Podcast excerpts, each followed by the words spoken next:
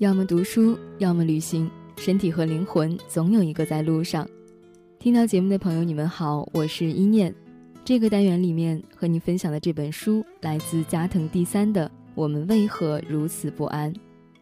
生活当中，我们的内心总会感到不安，我们害怕被别人发现真正的自己，我们总会觉得失望，对别人充满怀疑，我们总想依赖别人，满足自己的生活要求。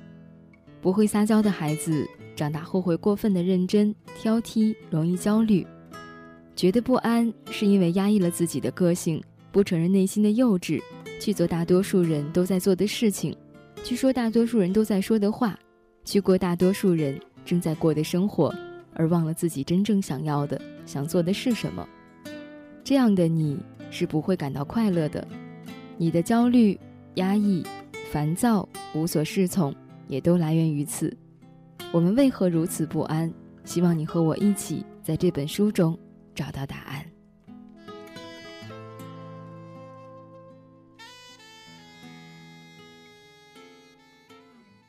压抑是自找的。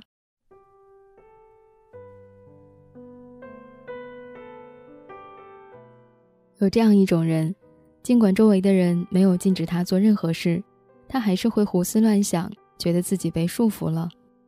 比如说，这是人生中最普通的某一天，到底是要慵懒的度过一天，或者去吃东西，或者去工作，或者睡觉，或者去钓鱼，或者学习，别人都不会多加干涉。他只要去做自己想要做的事情就好了，可他却不会做自己想做的事情，而会去做那些让周围的人高兴的事儿。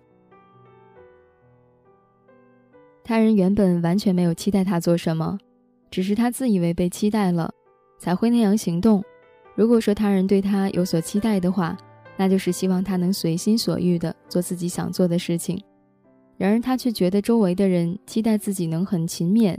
并努力去实现这种所谓的期待，以博得他人的欢心。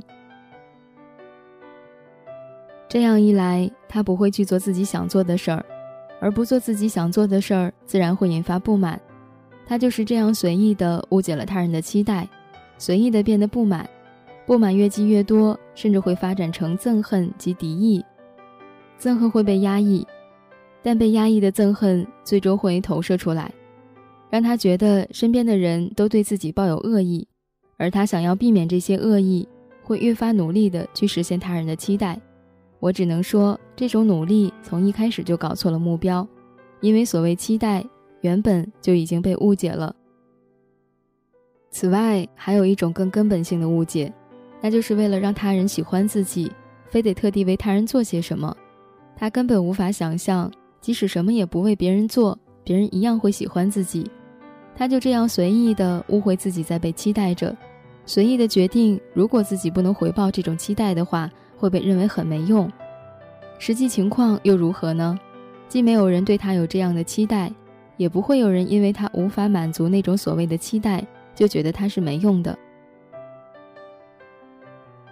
如果做不好这件事就是没用的人，这样想的并不是其他任何人，只是他自己。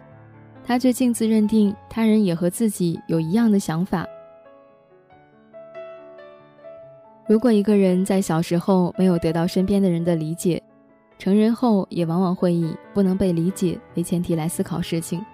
正因为这样，他才会刻意要求自我；也正因为这样，他们才会有诸多借口，自己是不可能被理解的，所以必须制造出许多理由来为自己辩解。